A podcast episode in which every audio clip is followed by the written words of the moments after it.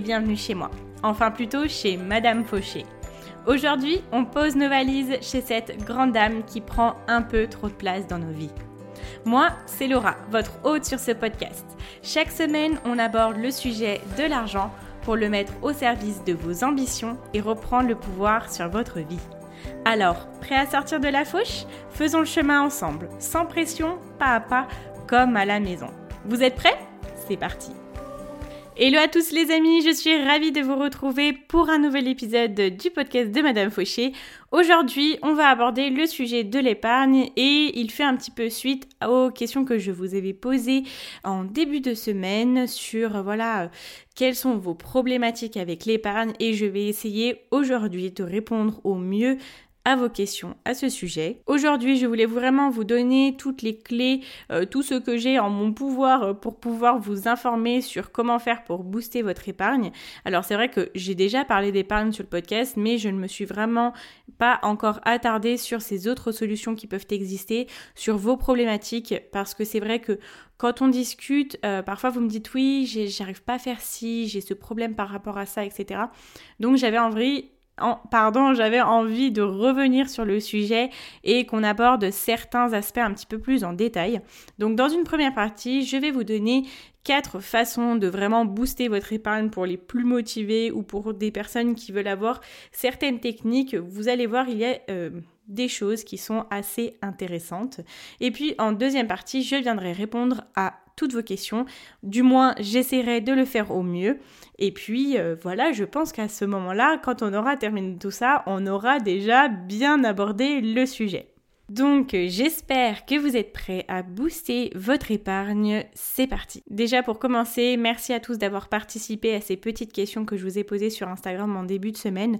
Ça m'a vraiment aidé à comprendre vous comment vous sentiez de votre côté quand vous aviez assez d'épargne, quand justement vous n'en aviez pas assez ou au moment où vous n'en aviez pas assez. Et ça m'a permis de comprendre un peu plus en détail quels sont vos freins, quelles sont vos problématiques par rapport au fait d'épargner. J'ai vu vraiment que l'épargne pour vous, c'était une façon de vous sentir en sécurité, euh, aussi de vous mettre en sécurité par rapport à vos enfants. Ça vous donne un sentiment de liberté, de sécurité, de sérénité. Et au contraire, quand on n'a pas d'épargne, on a peur de l'avenir, on angoisse un petit peu, on se sent en manque de sécurité, on se dit qu'on ne va pas pouvoir accomplir nos projets, on a le sentiment de ne pas pouvoir aider notre famille si elle a besoin, on ne pas pouvoir gâter nos proches comme on le souhaiterait et aussi on peut avoir peur du découvert parce que bien évidemment le jour où euh, on a une dépense imprévue et qu'on n'a pas d'argent de côté ça va se répercuter sur notre compte courant directement. Pour vous donner un petit peu ma vision des choses, moi vous le savez, je suis en train de reconstituer une épargne, donc euh, je suis repartie de zéro il y a de ça euh, du coup bientôt un an. Et moi vraiment personnellement, le fait de ne pas avoir d'épargne, je ne sais pas si c'est euh, du fait de mon âge et du coup les personnes qui sont entre 25-30 ans, entre 20-25 ans vont ressentir la même chose. C'est pas forcément la peur du lendemain, parce que aussi, soyons honnêtes, j'ai personne à charge, donc c'est un petit peu normal. Moi je me dis bon bah je n'ai qu'à m'occuper de moi, mais c'est plus de me dire que je n'ai pas d'argent pour pouvoir le mettre au service de mes ambitions. C'est ma phrase, hein, mais euh, c'est ce qui est le plus important pour moi, c'est de pouvoir je vais vous donner une phrase de Sophia Amoruso. Et Sophia Amoruso, c'est la fondatrice de Nastigal. Cette phrase-là, je l'ai mise sur mon vision board et elle dit Quand je regarde mes peurs par rapport à l'argent, ce n'est pas la peur d'en manquer, c'est la peur de ne pas en avoir assez pour pouvoir vivre mon plein potentiel. Et pour moi, c'est un petit peu ça. J'ai du mal, mais vraiment de mal à faire des compromis dans ma vie en termes d'ambition, en termes de projet, en termes de rêve. Pour moi, la vie ne vaut pas d'être vécue si on ne vit pas euh, les choses en kiffant et si on ne vit pas euh, nos rêves en fait. Et c'est vraiment ce qui me pousse à épargner, c'est de me dire que j'ai besoin de cet argent-là pour pouvoir le mettre au service de mes rêves, de mes projets. Et je ne veux pas pouvoir me dire ah bah non, je peux pas parce que je n'ai pas assez d'argent. Ça c'est vraiment voilà, du coup, ma plus grosse peur par rapport à l'argent, c'est que je n'ai pas assez d'argent pour pouvoir faire ce que je veux.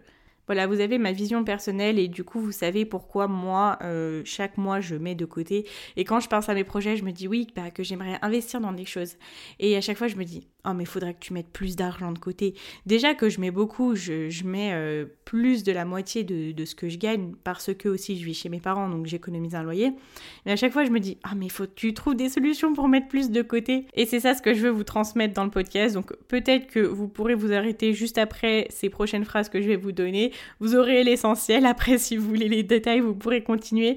Mais ce que je veux vous dire, c'est que quand on sait vraiment pourquoi on veut économiser, cette raison-là, le jour où elle est assez forte, elle fera en sorte que chaque jour, vous soyez euh, droit dans vos basques et que vous n'allez pas euh, empiéter sur vos économies et sur votre épargne. Parce que cette raison-là, elle sera beaucoup plus forte que tout. Moi, je vais vous donner des infos pour comment faire pour booster votre épargne au maximum.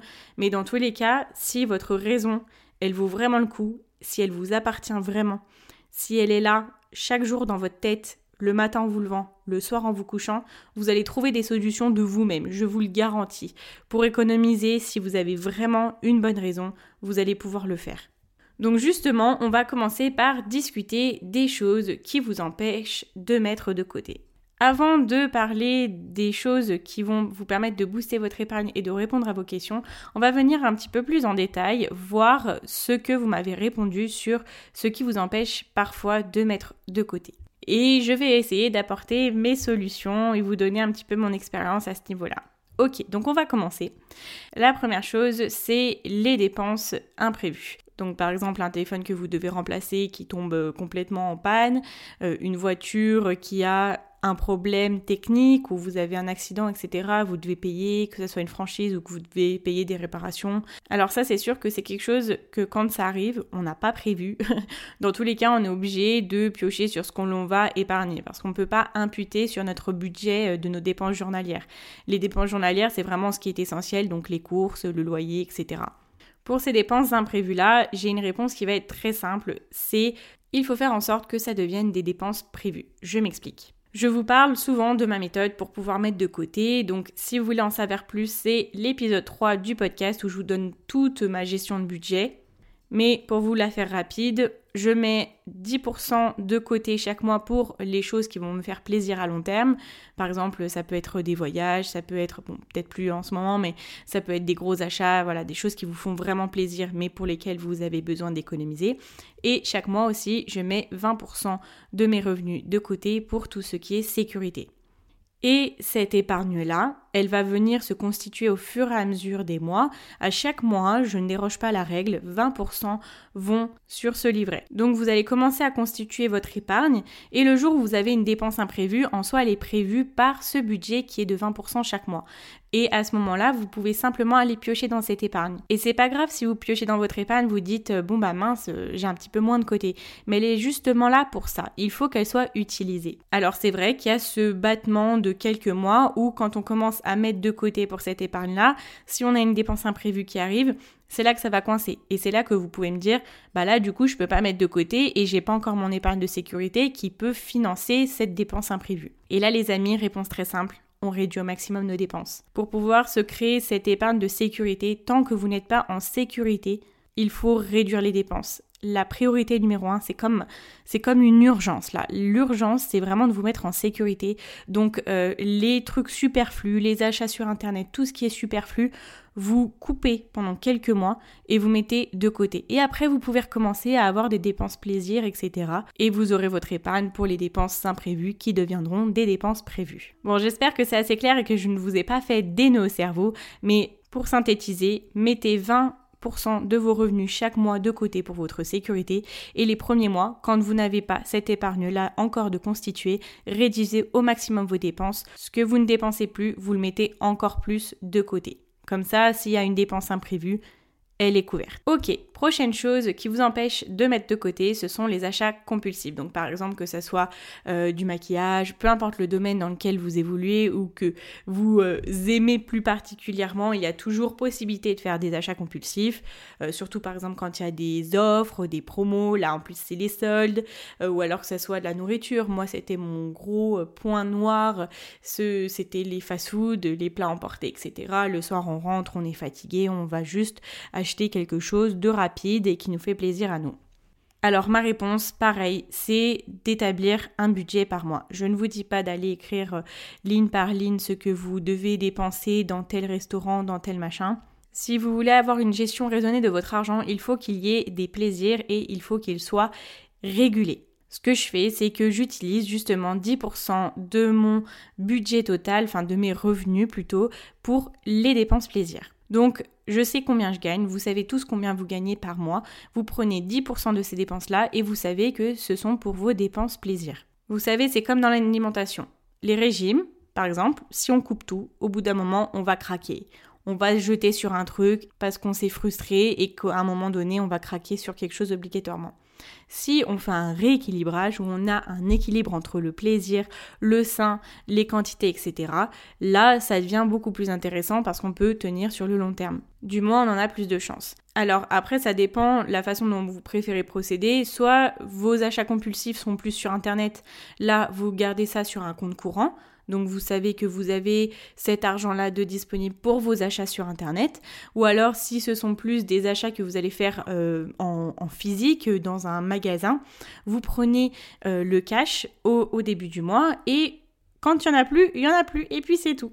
Ok, prochaine raison qui vous empêche parfois de mettre de côté, c'est que vous vous dites que vous n'avez pas forcément les moyens ou que vous avez un trop petit salaire qui est mangé du coup par vos charges. Alors là, il y a plusieurs choses. Soit vos charges sont trop importantes pour votre salaire, pour votre revenu, peut-être que vous êtes dans un appartement trop grand, peut-être que vous avez pas mal d'abonnements, peut-être que vous avez des abonnements trop chers, enfin peut-être que vous avez des options un petit peu luxe par rapport à votre revenu. Donc il y a peut-être des dépenses qu'il faudrait revoir et vous pouvez regarder où est-ce que vous pouvez couper certaines choses. Euh, très honnêtement, la plus grosse dépense qui fera le plus grand bien si elle est réduite, c'est le loyer.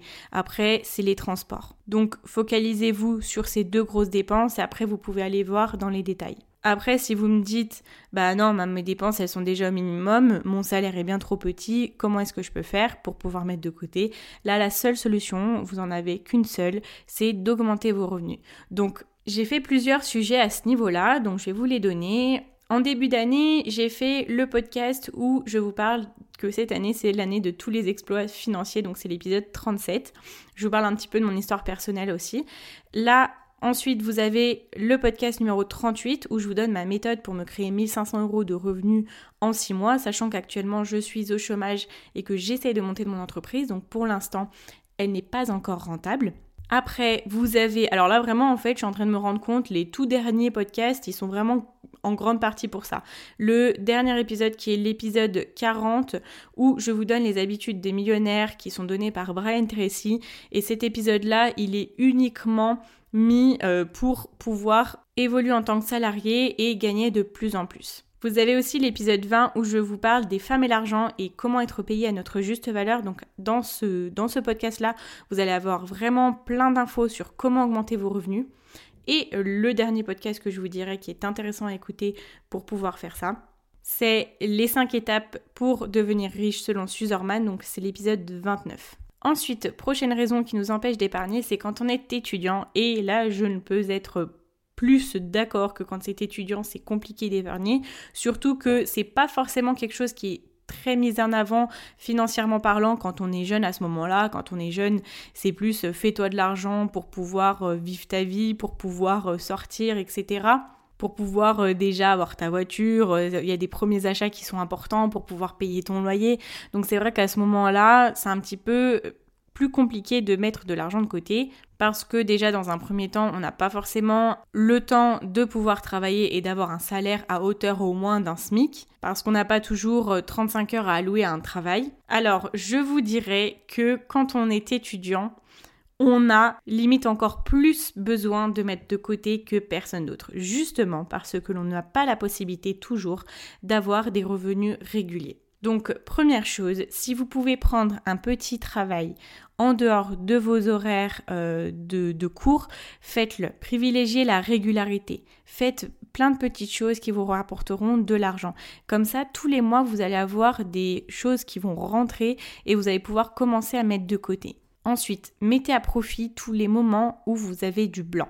Donc c'est-à-dire les vacances. Ça dépend après quel type d'étudiant on est. Quand on a la fac, on a des gros mois euh, de vacances. Après, quand on est plus dans des écoles classiques, on a plus des, petites semaines ou euh, un peu moins de temps. Mais quand vous avez des vacances, ne vous dites pas ça va être justement des vacances, c'est le moment de travailler. Et c'est ça qui va vous acheter votre liberté dans un premier temps, de pouvoir vous acheter ce que vous voulez et de pouvoir commencer à mettre de côté. Ce qui est bien quand on est étudiant, c'est que généralement on n'a pas beaucoup beaucoup de postes de dépenses, c'est un petit peu plus réduit. Donc faites-vous un fichier Excel avec vos dépenses au mois, vos dépenses qui vont arriver à l'année, Là, à ce moment-là, vous savez combien vous avez besoin d'argent chaque mois et déjà combien d'argent vous allez avoir eu besoin d'économiser à la fin de l'année pour pouvoir pallier aux dépenses qui vont arriver une fois par an, par exemple. Et pour pimper le tout, vous regardez vos objectifs, qu'est-ce que vous avez envie de vous payer, quels sont vos objectifs à moyen ou à long terme, vous notez le chiffre et vous regardez comment faire en sorte de pouvoir vous le financer. Je vous ai créé un épisode juste pour les petits budgets étudiants, donc qui est l'épisode 15. Et je vous donne vraiment une méthode pour pouvoir apprendre à gérer votre budget et pour ne jamais manquer d'argent. Ensuite, c'est quelque chose qui m'a fait beaucoup rire. C'est revenu plusieurs fois et je me suis beaucoup reconnue là-dedans. Parce qu'on me disait, ah mais toi tu disais tout le temps ça. En fait, c'est quand on se dit, on n'a qu'une vie. Et alors ça, c'était vraiment mon mot. Surtout quand je sortais en boîte et que, et que je voulais pas rentrer, que les gens ils, disent, ils voulaient rentrer, je leur disais ah mais c'est bon, on n'a qu'une vie. C'était un peu mon mon mode de pensée quoi. C'est vraiment profite maintenant et tu verras après. Bon, ça a beaucoup changé, même si je suis quelqu'un toujours qui aime profiter de la vie. Mais c'est vrai que c'est tentant parfois de se dire quand on a envie de s'acheter un truc, on se dit oh c'est bon, on n'a qu'une vie, allez vas-y je craque. Là, je ne peux rien vous dire de plus que si vous avez votre vision, si vous savez pourquoi vous voulez mettre de côté ce que vous voulez acheter sur le moment, donc qui est aussi peut-être un achat compulsif, ce ne sera pas autant important que ce que vous voulez pour plus tard. Et là, vous n'aurez même pas à vous poser la question. Ça sera très facile de vous dire à vous-même non, ce n'est pas euh, raisonnable, j'ai d'autres choses beaucoup plus importantes qui me tiennent beaucoup plus à cœur. Ensuite, on m'a également parlé du fait d'avoir une mauvaise organisation. Donc ça, ça peut euh, amener beaucoup de choses. Une mauvaise organisation, pour moi, personnellement, c'est euh, quand on ne sait pas forcément ce qu'on dépense, qu'on ne sait pas forcément ce qu'on gagne, et à la fin du mois, on attend un petit peu de voir le résultat, la surprise finale, vous voyez? Là, ce que je peux vous dire, c'est qu'il est vraiment important de vous poser une après-midi, de regarder vraiment toutes vos dépenses, euh, l'état des lieux en fait. Regardez, ah bah là, pour mes assurances, j'ai tant. Pour ça, j'ai tant. Vraiment, moi, je suis adepte du simple et du rapide. Mais on ne peut pas passer en dehors de cette étape-là pour pouvoir vraiment faire un point et d'être sûr de ce que l'on dépense en fait. C'est super important. Dites-vous que ce que vous dépensez, l'argent que vous dépensez, c'est l'argent que vous peinez chaque jour à gagner dans votre travail. Donc là, ce que vous dépensez, c'est les temps de votre vie. Donc vous devez vraiment prendre le temps de regarder ça. Après, faites votre budget. Et là, je vous renvoie toujours pareil, l'épisode 3 du podcast. Méthode simple, et pour les personnes justement qui me disent qu'ils manquent d'organisation, moi, je suis quelqu'un qui a eu beaucoup, beaucoup de mal à m'organiser. Donc vraiment, croyez-moi, ça fonctionne. L'objectif est de décider de votre budget en termes de pourcentage. Vous avez tant de pourcents qui sont alloués à vos dépenses journalières, tant de pourcents pour vos loisirs, tant de pourcents pour votre épargne loisirs et tant de pourcents pour votre épargne sécurité. À ce moment-là, vous avez quatre chiffres à retenir. C'est tout. Vous notez ça sur une feuille de papier, sur votre téléphone, peu importe, un endroit où vous allez retrouver tout ça et vous faites ce que je vous dis dans l'épisode 3. Et vous verrez que ce sera une organisation qui n'aura même plus besoin de vous parce qu'elle sera automatisée et vous n'aurez plus qu'à attendre de voir vos comptes se remplir au fur et à mesure. Ok, on continue et on m'a parlé des dettes, que les dettes nous empêchent de mettre de côté. Et je ne vous le fais pas dire, quand on a des dettes, on est obligé de faire des choix entre nos dettes et notre épargne. Donc évidemment, on va payer nos dettes parce que sinon on risque d'avoir des gros problèmes. Donc l'épargne, on l'oublie un petit peu quoi du coup. Ce que je peux vous dire à ce niveau-là, c'est que du coup, c'est votre première urgence financière. Quand on gère l'argent, on fonctionne par priorité et par urgence. Là, votre urgence, c'est de rembourser vos dettes. Parce que vu que vous avez des dettes, vous ne pouvez pas mettre de côté. Et le jour où vous avez un pépin, vous allez augmenter vos dettes. Là, c'est un feu financier. Scott Pape, qui est euh, mon gourou financier, dit que c'est vraiment un feu financier. Donc là, première chose, vous révisez toutes vos dépenses. Et quand on est noyé par les dettes, oui, il peut y avoir les dettes de crédit immobilier. Donc ça, ce sont des dettes quand même qui sont importantes et on ne peut pas les rembourser comme ça. Mais bien souvent, quand on est noyé par les dettes, c'est aussi euh, des crédits conso, des crédits voitures, des leasing voitures, des choses qui nous ont coûté très très cher. Autant on n'a plus les choses qu'on est en train de rembourser actuellement, et là ça fait mal. Donc la première chose, c'est de se dire, bon, peut-être que j'ai un petit peu abusé et qu'il faut que je change de comportement à l'avenir en termes de dépenses. Maintenant, vous vous dites, à partir de ce jour, si je n'ai pas l'argent pour acheter ce que je veux m'acheter, je ne me l'achète pas. Parce que le crédit à la consommation, c'est quelque chose de très très piégeux. Je ne sais pas si c'est le mot exact, mais euh, c'est compliqué parce que on veut cette chose-là, on est dans l'immédiateté. C'est tellement facile d'avoir un crédit à la conso qu'on peut vite, vite, vite tomber dedans. Sauf qu'on finit par payer des intérêts qui sont très importants et que 50 euros de remboursement par-ci, 100 euros de remboursement par-là, plus 70, plus tant, tant, tant, tant, tant, à la fin, ça finit par être trop pour votre budget et vous êtes sous l'eau. Donc première chose, on décide de changer nos comportements parce qu'on ne peut pas avoir une sécurité financière si au moindre désir, hop, on s'achète le truc qu'on veut et on se met un crédit dans les pattes malheureusement, il faut se faire un petit peu violence et accepter d'être un petit peu plus patient à l'avenir. Et à ce moment-là, votre priorité numéro 1, du coup, ça va être de commencer à rembourser vos dettes. Et pour ça, je vous ai tout expliqué dans l'épisode 2 du podcast. Ensuite, on m'a parlé du découvert et c'est très bien qu'il vienne après les dettes parce que pour moi, le découvert est une dette. C'est une dette qui fait encore plus mal parce que plus elle augmente, plus on est mal et c'est un cercle vicieux, c'est compliqué. Donc justement, quand vous allez rembourser vos dettes, ça va être la première priorité à rembourser. Quand c'est remboursé, parce que quand on arrive à découvert, on peut retourner à découvert. Pourquoi? Parce que parfois on a trop de dépenses et qu'on se dit ah bah c'est bon, euh, j'ai tant d'autorisations de découvert, ça va le faire. Et ma technique pour ne pas arriver à ce moment-là, c'est de transmettre nos comptes vers des comptes en ligne si ce n'est pas déjà fait et de prendre des comptes en banque avec aucune autorisation de découvert. Et comme ça on sait qu'on n'a pas le choix. En parallèle, on commence à constituer notre épargne pour pouvoir pallier aux dépenses imprévues. Et du coup maintenant vous ne pouvez plus voir votre découvert comme oh bah du coup s'il se passe un truc c'est pas grave j'ai mon découvert. Maintenant on va raisonner autrement, on va se dire s'il y a un problème, j'ai mon compte épargne et dans tous les cas, en deux minutes sur mon application, je peux me faire un virement de mon compte épargne à mon compte courant. Ensuite, on m'a également parlé de tout ce qui était cadeau d'anniversaire, pot de départ, euh, toutes les dépenses qui étaient un petit peu pour faire plaisir aux autres. Et je comprends que ça soit un petit peu compliqué à ce niveau-là de les réduire parce qu'on ne veut pas euh, devenir moins euh, généreux en fait. Donc c'est justement pour ça que votre organisation de budget va être importante. Vous allez vous dire, bon bah, par année, je dépense à peu près tant en cadeaux. Donc il faut que ça soit compris dans votre budget annuel et que vous sachiez exactement dans quel panier, entre guillemets, euh, vont ces dépenses. Est-ce que ça va dans vos dépenses loisirs? Est-ce que vous allez décider que votre épargne sécurité, elle permet aussi de pallier à ces dépenses-là? C'est vraiment à vous de décider, mais l'essentiel est toujours d'avoir un petit peu de côté justement pour pouvoir ben, faire plaisir aux autres. Et le jour où vous êtes vraiment mal, vous n'avez pas encore constitué votre épargne mais que vous savez que vous voulez le faire, vous êtes euh, là au cou, là, vous êtes, je vous fais les signes encore une fois, mais vous savez quand vous l'avez à la gorge, quoi, que vous êtes short ce mois-ci et que vous savez qu'il y a un cadeau d'anniversaire qui arrive, bah simplement si c'est quelqu'un en qui vous tenez, je pense que cette personne tient à vous également, vous n'avez qu'à euh, lui faire part, lui dire que j'aurais été ravie de te faire un cadeau mais ce mois-ci c'est vraiment compliqué pour moi, j'essaye de me remettre sur pied financièrement.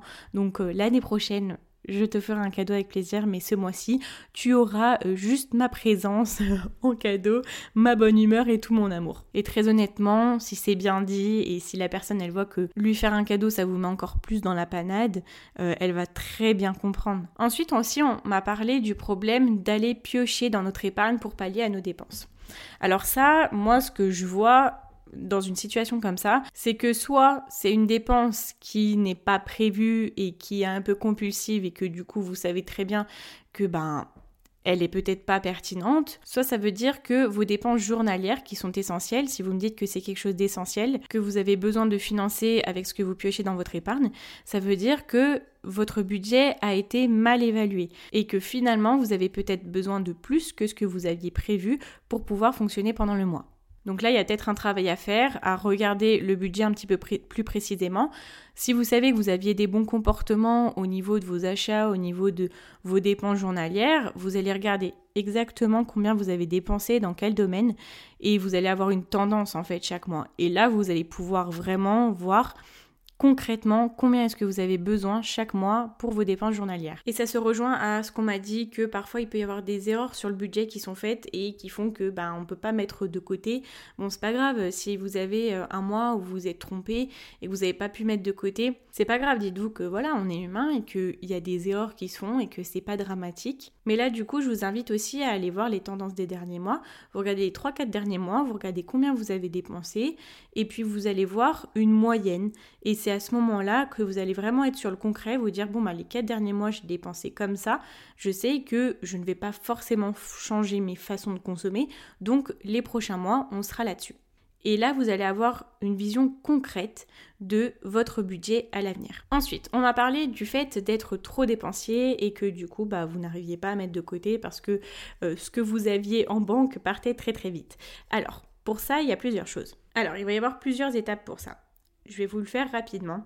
Première chose, vous regardez dans quel domaine vous êtes le plus dépensier. Où est-ce que vous craquez votre argent, quoi? En gros, c'est ça. Ensuite, vous allez regarder pourquoi vous faites ces dépenses-là, à quel moment de votre journée, dans quel état d'esprit vous êtes quand vous faites ces dépenses-là. Ça peut peut-être être, euh, je sais pas, des dépenses compulsives parce que vous êtes frustré sur un domaine de votre vie et que vous vengez, par exemple. Vous vous vengez sur ces dépenses-là pour vous faire plaisir. Ça, c'est un exemple parmi tant d'autres. Mais essayez de regarder dans quel état d'esprit, quelles sont vos émotions euh, à ce moment-là où vous allez faire ces dépenses. Ensuite, Toujours le plus important, la vision.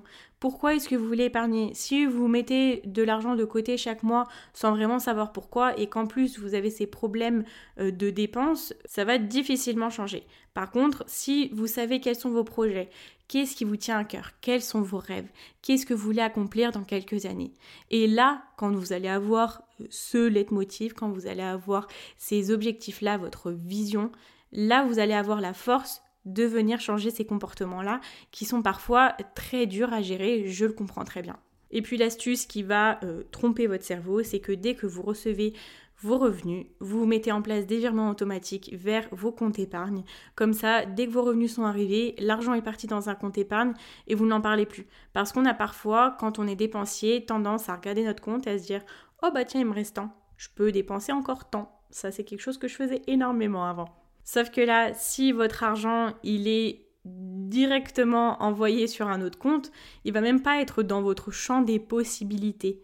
Et là, ça va changer les choses. Ensuite, la dernière chose qu'on m'a dit sur ce qui vous empêche euh, de mettre de l'argent de côté chaque mois, ce sont les achats sur internet. Et je pense que en ce moment, surtout quand on est un petit peu bloqué chez nous, euh, on a très peu d'occupation en soi euh, pour pouvoir se faire plaisir, les achats, les achats sur internet doivent être de plus en plus compliqués à gérer. Je le comprends totalement. Et mon astuce pour ça, c'est déjà de me désabonner de toutes les newsletters qui existent sur Terre et Dieu sait qu'on en reçoit énormément. Ensuite, malheureusement, désolé pour vous, mais euh, les personnes qui vous incitent le plus à acheter, ben, il faut peut-être un petit peu les ghoster pendant un moment, même si vous les adorez. Je parle des influenceurs, influenceuses qui vous présentent des hauls, des produits, des machins, des nouveautés. Moi, je suis la première à influencer hein, sur les réseaux sociaux, mais c'est vrai que quand on commence à parler de code promo, ben, qu'ils soient bien ou pas, hein, que ce soit sur des bons produits ou pas, ben, je next. Je next les stories, je next les, posts, etc. Parce que je me dis, J'en ai pas besoin, j'y avais pas pensé maintenant, donc c'est pas parce qu'il y a un code promo que je vais devoir l'acheter. Donc si vous êtes vraiment dans l'extrême et que vous dites en ce moment les achats sur internet ça devient invivable, pour vous ça devient incontrôlable, ben faut faire quelque chose qui vous fait mal et oubliez pour l'instant les personnes qui vous font acheter le plus. Dites-leur à bientôt, je vous aime très fort, mais là pour l'instant euh, tu me coûtes trop d'argent. Ok, maintenant qu'on a abordé euh, toutes ces choses qui vous empêchent de mettre de l'argent de côté, on va venir voir de nouvelles méthodes, de nouvelles choses qui vont nous permettre de booster tout ça, d'avoir plein de monnaie monnaie dans nos comptes épargne.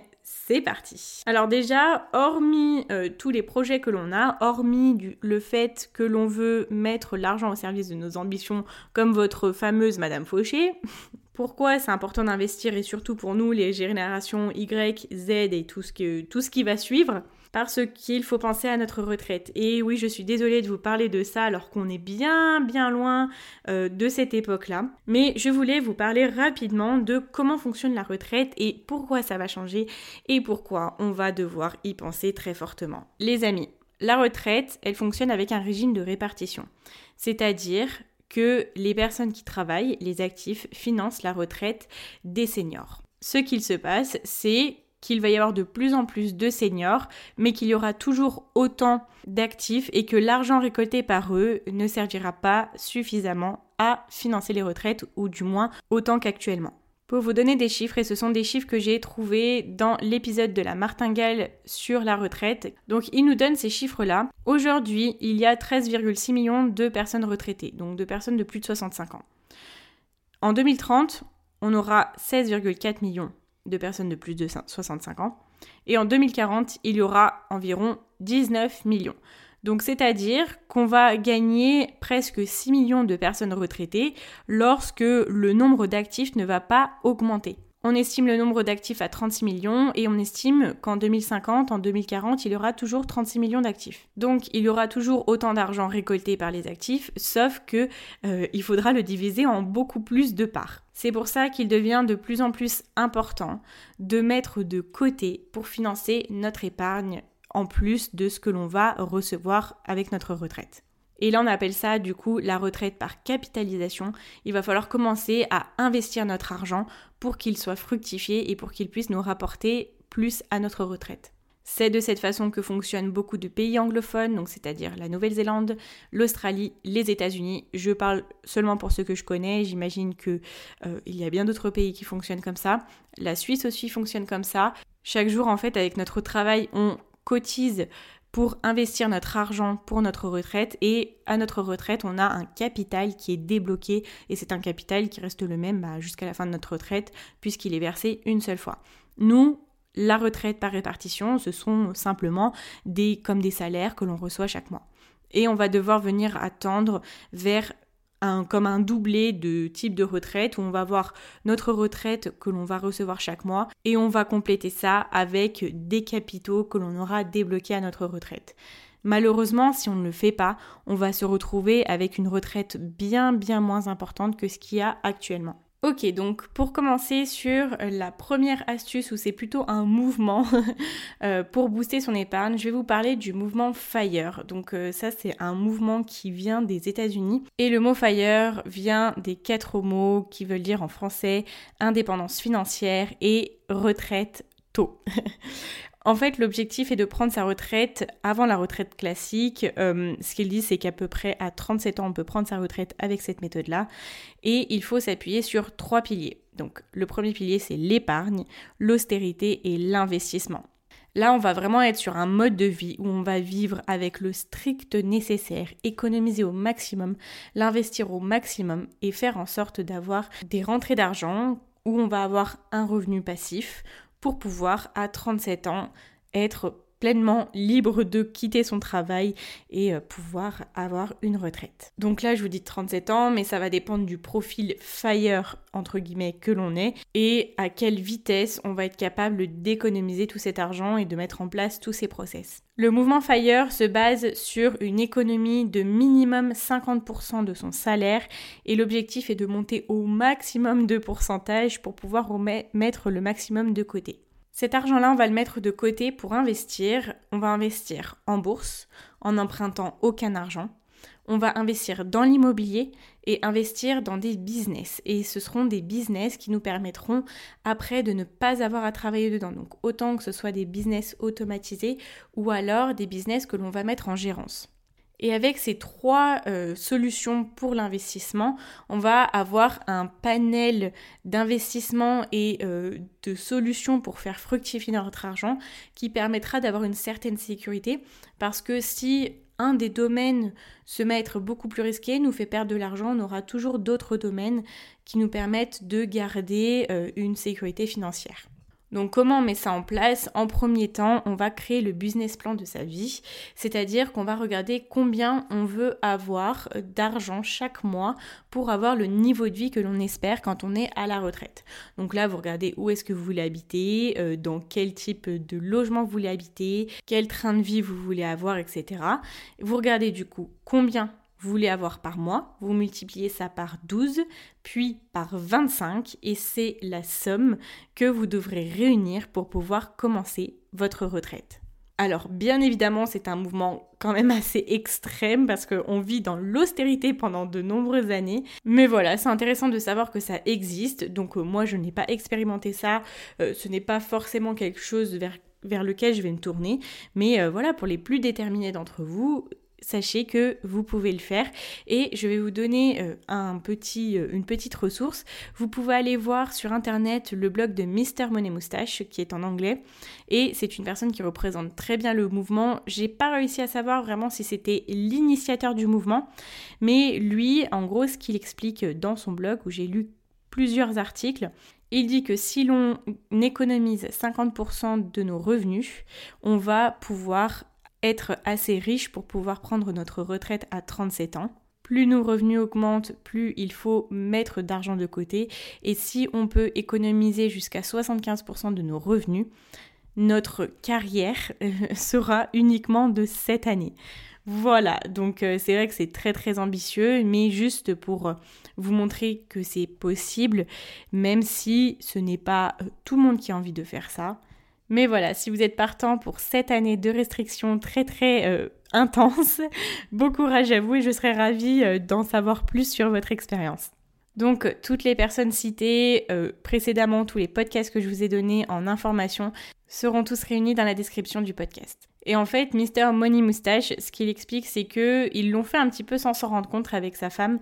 Ils ont économisé à peu près 66% de leur, leur revenus et au bout d'un moment, ils ont réalisé qu'ils avaient quand même économisé beaucoup, beaucoup d'argent, qu'ils avaient des revenus passifs. C'était quelque chose qu'ils faisaient vraiment pour avoir leur liberté financière, mais ils n'avaient pas vraiment planifié. Leur fils est né et à partir de ce moment-là, ils se sont mis à la retraite. Aujourd'hui, enfin au moment où il a écrit ces lignes-là, leur enfant avait 11 ans et il disait qu'ils étaient toujours en pleine forme financière.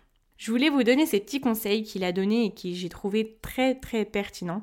Ce qu'il dit, comment faire en sorte de vraiment aller à fond sur ses économies? Première chose, on se débarrasse de nos dettes. Deuxième chose, vivre près de notre travail pour économiser en frais de transport. Troisième chose, déménager, là où la vie coûte moins cher.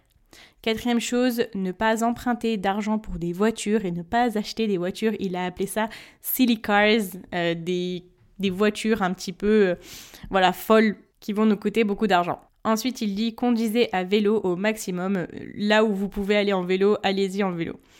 Ensuite, annulez vos abonnements télé. Il nous dit ensuite de ne plus gaspiller d'argent dans nos courses pour des achats inutiles. Ensuite, restez loin des téléphones hors de prix. Il nous dit aussi d'essayer d'apprécier euh, le bonheur que c'est de faire les choses par nous-mêmes et de ne pas payer les autres pour le faire.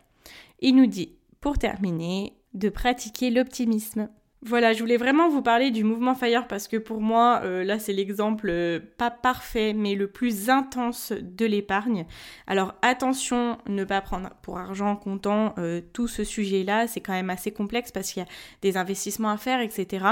Les situations peuvent changer.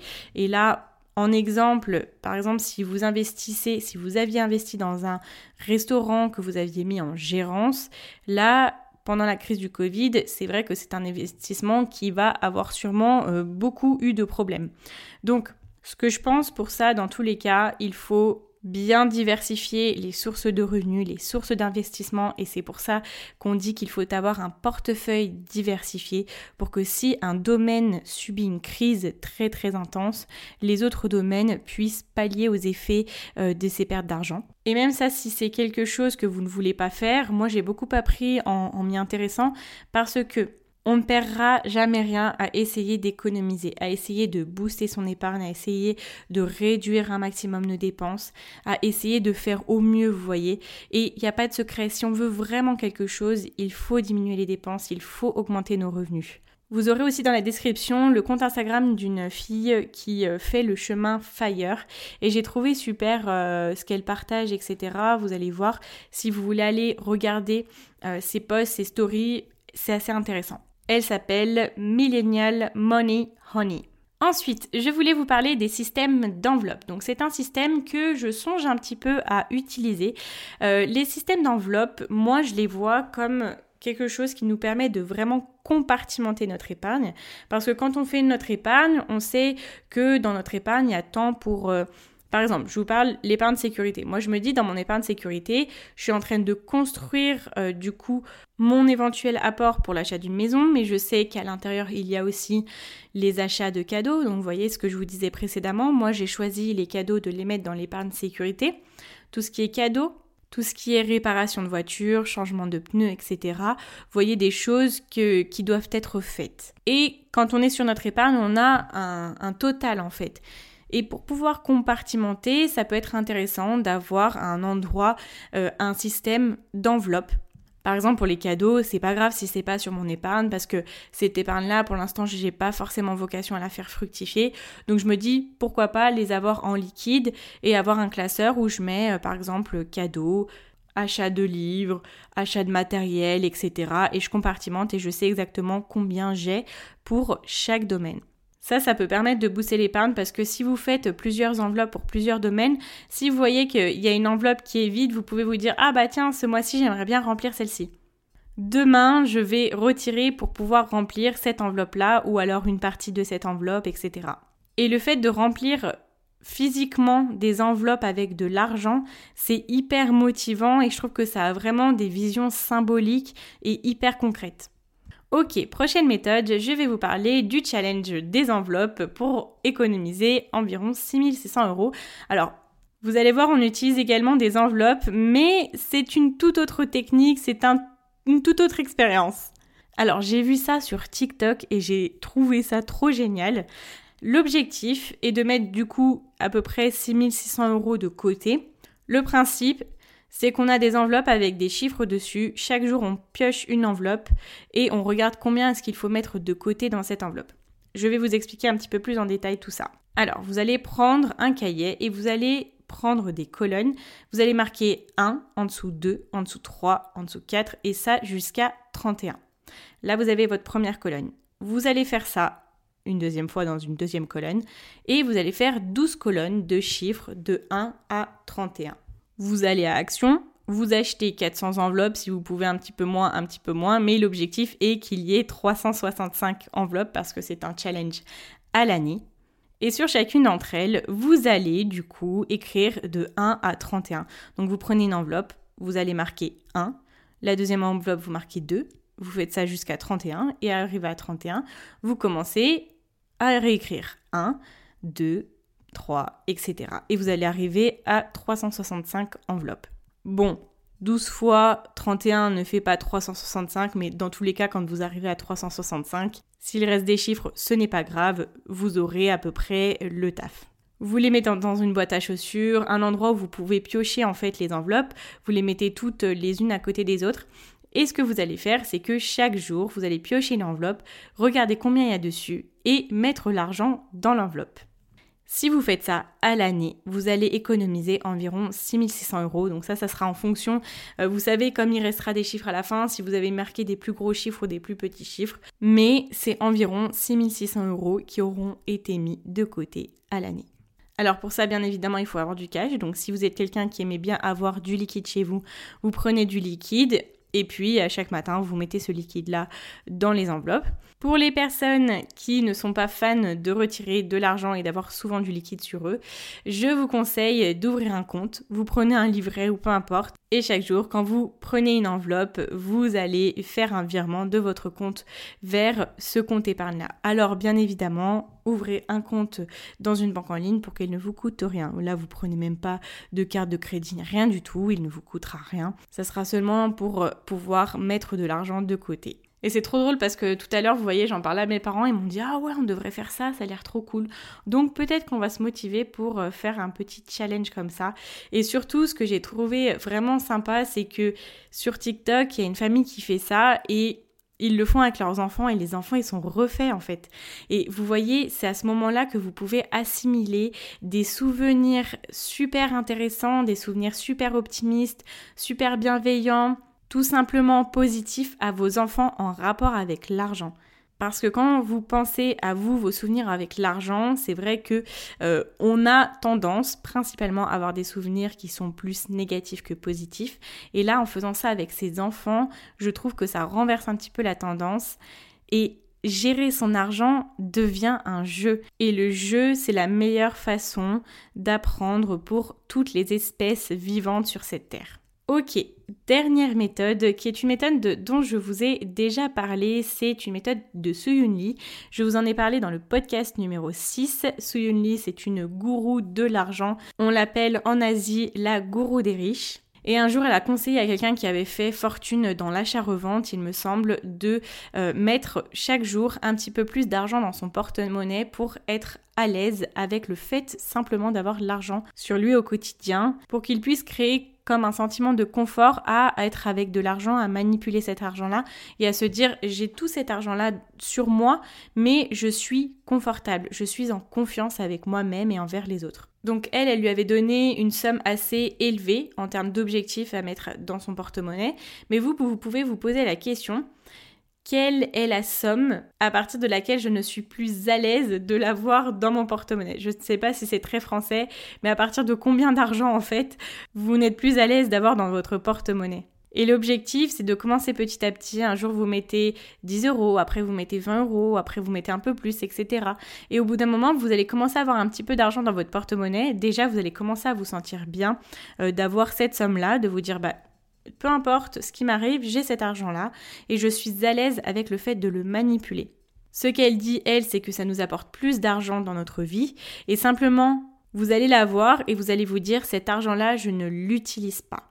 Et vous allez de ce fait, tout naturellement, l'économiser.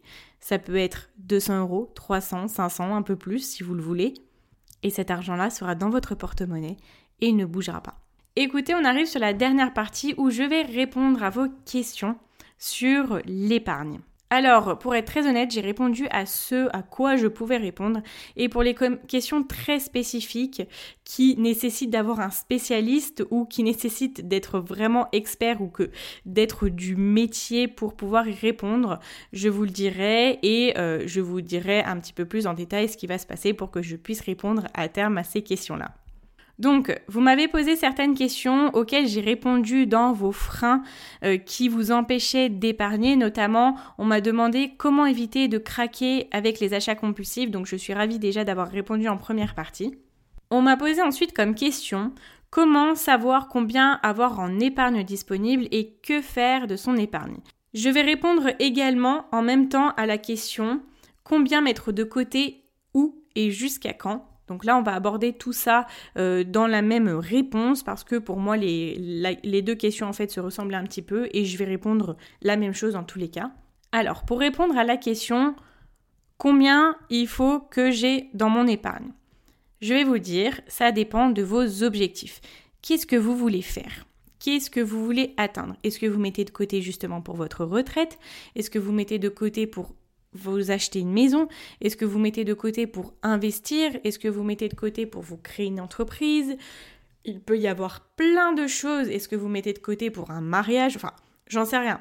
Quels sont vos objectifs Quels sont vos rêves Et quand est-ce que vous avez besoin de cet argent-là pour les réaliser? Il n'y a pas forcément de règle pour euh, un montant à avoir dans son, dans son épargne. La seule chose que je vous dirais, c'est euh, pour l'épargne qui va vous créer une sécurité. Vous pouvez appeler ça un filet de sécurité. Donc moi, c'est mon épargne sécurité. Il y a beaucoup de personnes qui l'appellent autrement. Mais d'une façon générale, c'est cette épargne-là qui vous permet de vous sentir libre, en sécurité, qui vous permet d'aborder l'avenir avec sérénité et de vous dire que quoi qu'il arrive, vous avez de l'argent pour subvenir à vos besoins en cas de problème. Alors, de nombreux spécialistes, que ça soit Suze Orman, que ça soit Scott Pape, que ça soit euh, Nathalie Cario, enfin beaucoup de personnes qui évoluent autour du sujet de l'argent et qui aident beaucoup d'autres personnes à évoluer financièrement, vont dire il vous faut trois mois de ressources dans un compte épargne.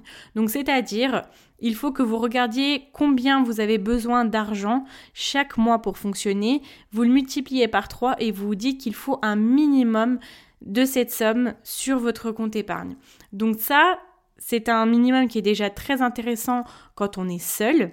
Mais quand on a des enfants à charge ou d'autres personnes à charge, il faut avoir six mois pour pouvoir se dire, bon, là ça va, j'ai un, bon filet de sécurité. Ces six mois-là, ça vous permet le jour où euh, vous en avez ras-le-bol de votre travail, où vous voyez qu'il n'y a aucune solution pour pouvoir avoir un chômage après, donc euh, pouvoir être euh, licencié, avoir une rupture conventionnelle. Là, c'est votre liberté de partir et de vous dire c'est pas grave, j'ai six mois d'économie pour pouvoir me retourner, pour trouver un autre travail, pour me former, etc.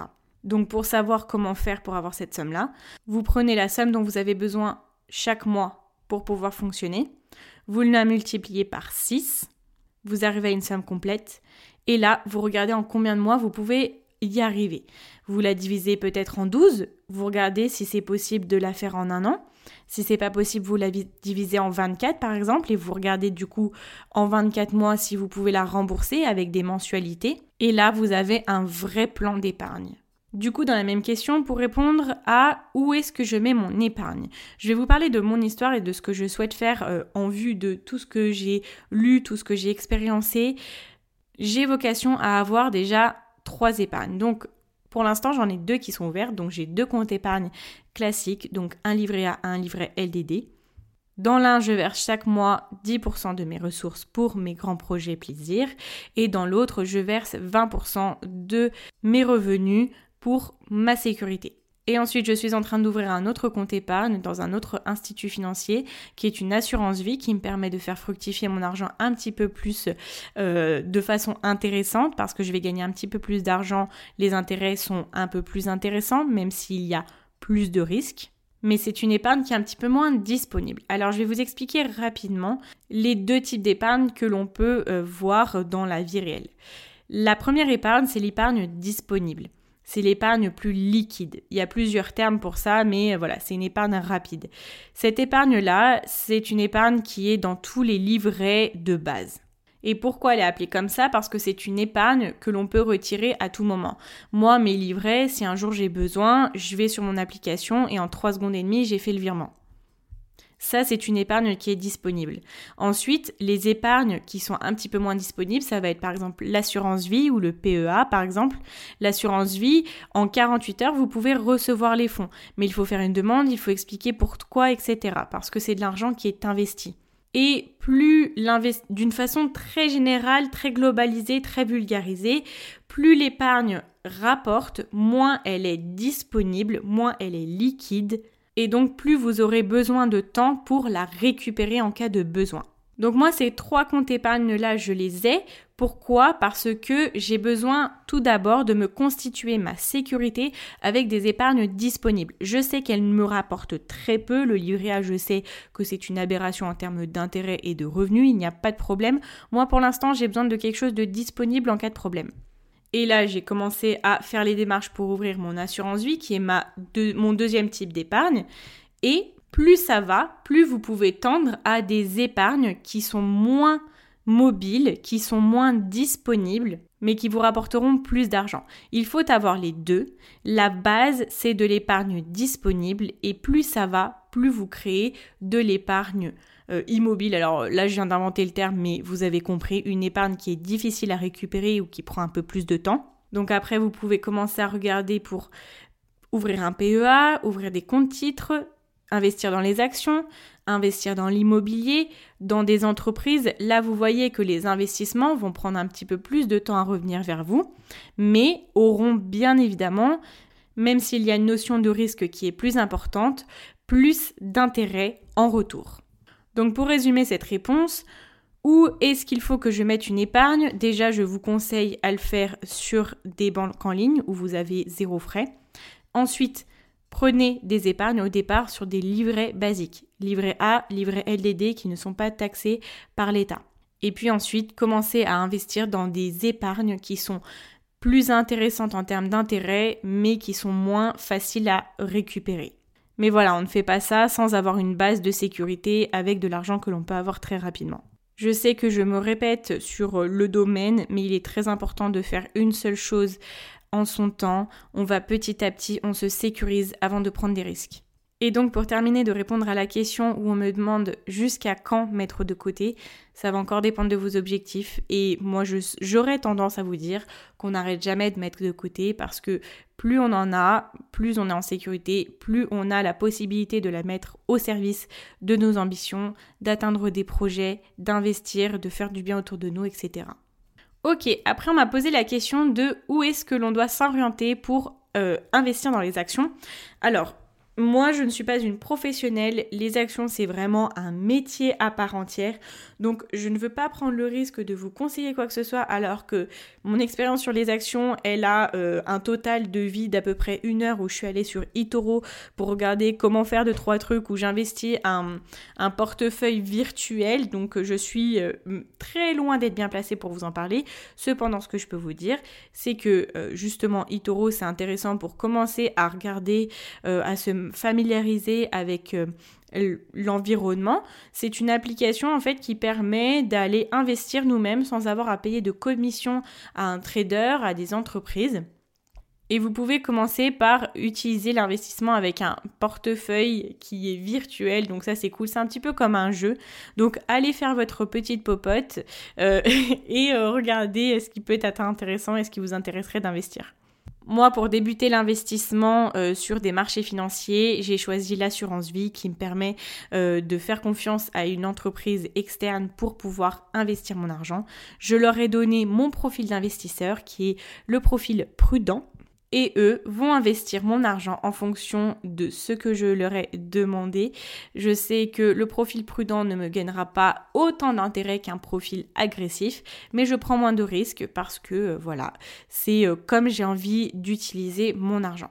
Après, ce que je peux vous dire, c'est que je travaille sur le sujet et que euh, il soit probable euh, que l'on ait euh, des personnes prochainement sur le podcast qui viennent nous parler de ça et des vrais professionnels.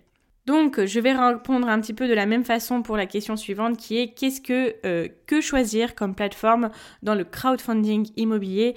Alors là, c'est pareil, vraiment très très honnêtement, je ne connais pas du tout. Ce qu'il y a, c'est qu'il y a tellement de domaines dans l'univers financier que quand on commence, déjà, moi, c'est très important de mettre les bases et je prends du temps sur les bases parce que je veux des fondations solides. Alors malheureusement, je ne peux pas vous conseiller là-dessus. Euh, je suis sûre qu'il y a énormément de professionnels dans ce domaine-là qui pourront vous répondre de façon bien plus éclairée que moi.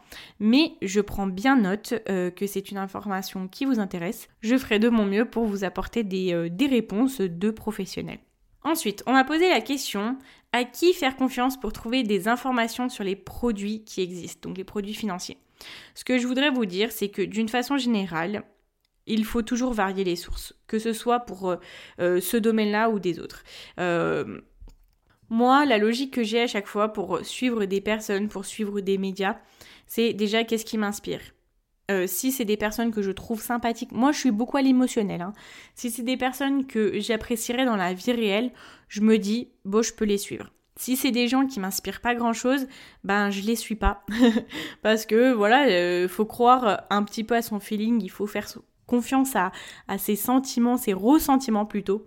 Deuxième règle que je me dis toujours, c'est de ne pas faire confiance à un conseil financier qui vient de quelqu'un qui aurait intérêt à ce que l'on achète son produit financier. Vous voyez ce que je veux vous dire?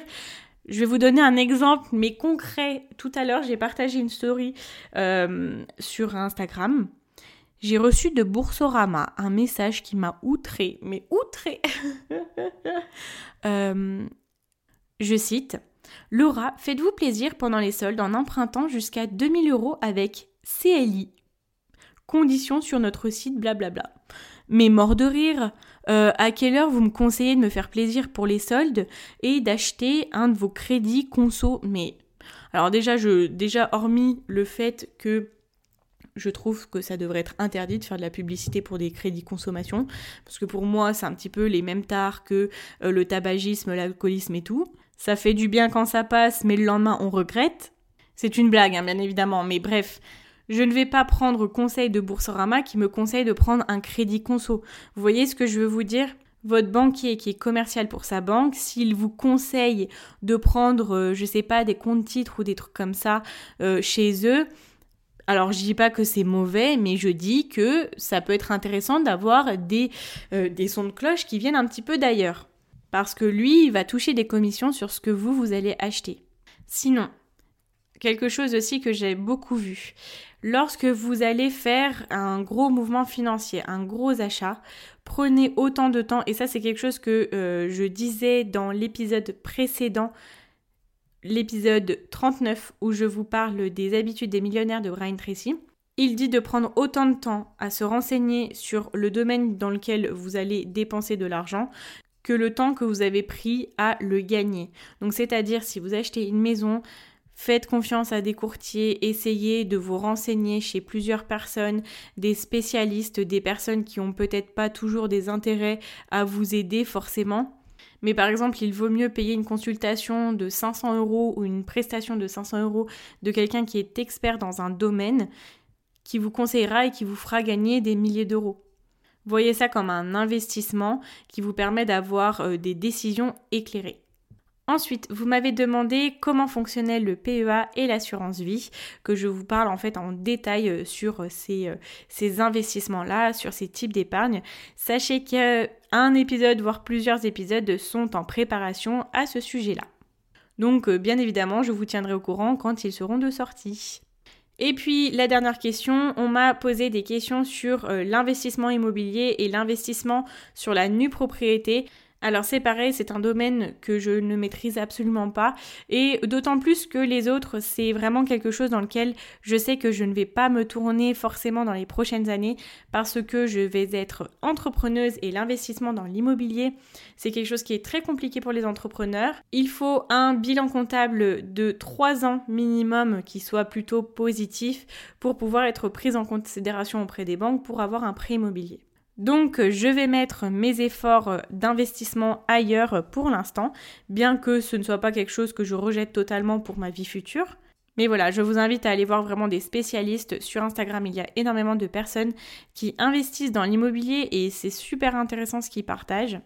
J'essaierai de vous donner quelques noms dans la description du podcast. Voilà, bah écoutez, je crois qu'on clôture un sujet qui est très très intéressant que j'aime beaucoup parce que moi ça me permet de, euh, de voilà de rêver en fait. À chaque fois que je pense à mon épargne, je pense à mes rêves. Euh, c'était très intense. Il y a beaucoup beaucoup de choses à dire. Euh, je sais que ça n'est pas toujours facile et c'est vraiment pour ça que j'ai voulu aujourd'hui répondre à vos questions, répondre surtout à vos freins qui vous empêchent d'épargner au quotidien parce que l'épargne ça rend libre en fait. Et l'épargne c'est la base de tout. On ne peut pas commencer à investir dans des milliers de trucs, on peut pas commencer à faire euh, plein de plein de mouvements financiers si on n'a pas une base solide et voilà, moi ça me touchait beaucoup quand euh, je parle avec des personnes qui me disent qu'ils n'arrivent pas forcément à épargner tous les mois, à épargner la même somme, à se constituer une épargne. Donc euh, voilà, je voulais vraiment qu'on aborde ça et que je puisse vous aider au maximum à ce sujet-là. Si vous voulez en savoir plus sur les différents types d'épargne, je suis vraiment allée en détail dans l'épisode 12 où je vous parle voilà, des secrets de l'épargne. Je vous parle aussi des effets de l'inflation et qui montre pourquoi épargner c'est très important et pourquoi il faut vraiment arriver à trouver des taux d'intérêt qui sont intéressants. Et surtout pourquoi il est juste important d'avoir un compte épargne et de ne pas mettre tout notre argent sur un compte courant tout simple. Bien évidemment, j'ai bien noté tous les sujets auxquels je n'ai malheureusement pas pu répondre. J'aimerais beaucoup pouvoir avoir toutes les réponses, mais je ne veux pas m'avancer dans des choses que je ne maîtrise pas. Donc euh, du coup, voilà, je préfère être honnête avec vous et euh, je sais qu'il y a des personnes qui sont spécialisées dans certains domaines qui pourront vous renseigner beaucoup mieux que moi. Mais voilà, ce n'est pas pour autant que ça ne m'intéresse pas. Donc euh, des petites choses sont en préparation. J'espère que ça pourra aboutir et que je pourrai vous apporter vraiment plus de détails et que dans quelques temps, en fait, le podcast de Madame Fauché, ça sera un peu le Wikipédia de, de la gestion de l'argent, quoi, et de sortir de la fauche et devenir des, des anciens fauchés, des, des riches de maintenant, quoi. Voilà, bah écoutez, j'espère que cet épisode vous a plu. Merci à tous d'avoir partagé sans filtre vos freins, de m'avoir posé vos questions, de m'avoir fait confiance. Merci de votre participation, c'était un plaisir. Du coup, là, j'ai encore plus l'impression de discuter avec vous pendant que je fais le podcast. J'espère avoir pu vous éclairer, j'espère avoir pu vous donner les clés, les réponses à vos questions. Et puis, euh, si jamais, n'hésitez pas à venir me poser euh, d'autres questions sur euh, Instagram at Madame Fauché en DM. Je réponds à tous les messages, je suis ravie de discuter avec vous. Pour me soutenir, je vous invite à venir mettre une note de 5 étoiles sur Apple Podcast, ça va beaucoup m'aider, ou alors à me mettre un commentaire, ou vous pouvez encore me suivre sur la plateforme d'écoute de votre choix. Merci encore d'avoir été là. Bravo à toutes les personnes qui sont arrivées jusqu'au bout. Là, on est sur un grand chelem, les amis, je vous le dis. Je vous dis à très vite dans un nouvel épisode. Et en attendant, n'oubliez pas que vos ambitions n'attendent pas. Ciao, ciao